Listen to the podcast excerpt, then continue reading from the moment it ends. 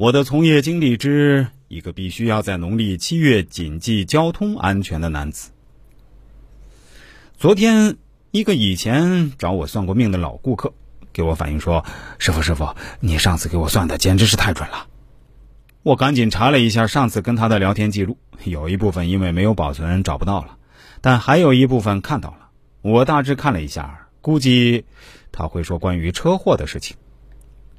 果然，他一上来就说：“你上次啊，让我在农历七月的时候巳时要注意车祸。”我其实一开始看的时候啊，认为这不过是老生常谈，没有太大的注意。这不，这真的出问题了。接着他就跟我反馈说，上周五他一个小学同学结婚摆酒席，按理说他们那边的习俗，甚至可以说整个中国老百姓的习俗，都不会把自己的婚礼放在农历七月来做，这样显得怪怪的。但他那朋友偏偏要在七月办喜事，也不知道家里老人为什么不提醒一下。作为一起长大的哥们儿，他当然是要去的。而且那同学居然邀请他做伴郎，这也很奇怪，因为他已经结婚了。按照民间习俗，我们不能邀请已婚的男女做伴郎或伴娘的。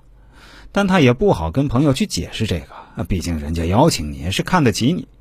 于是他开着车去了乡下喝喜酒，当伴郎，因为他那同学是农村人。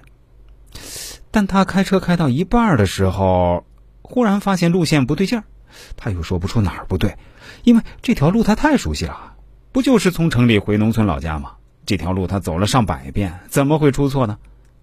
这时候他忽然想起我给他算命的时候跟他说过，他是个阴气重的人，现在又是七月，心里不禁发毛起来，一不小心就撞到了一棵大树上，当时他自己的头都撞到挡风玻璃上。而且他老婆和孩子都被摔出车外了，他自己出血了，玻璃进到了头里，到医院取出后倒也没有大碍，但是他老婆手臂骨折了，孩子颅骨受伤了，而且孩子到现在都还很害怕，产生了心理阴影。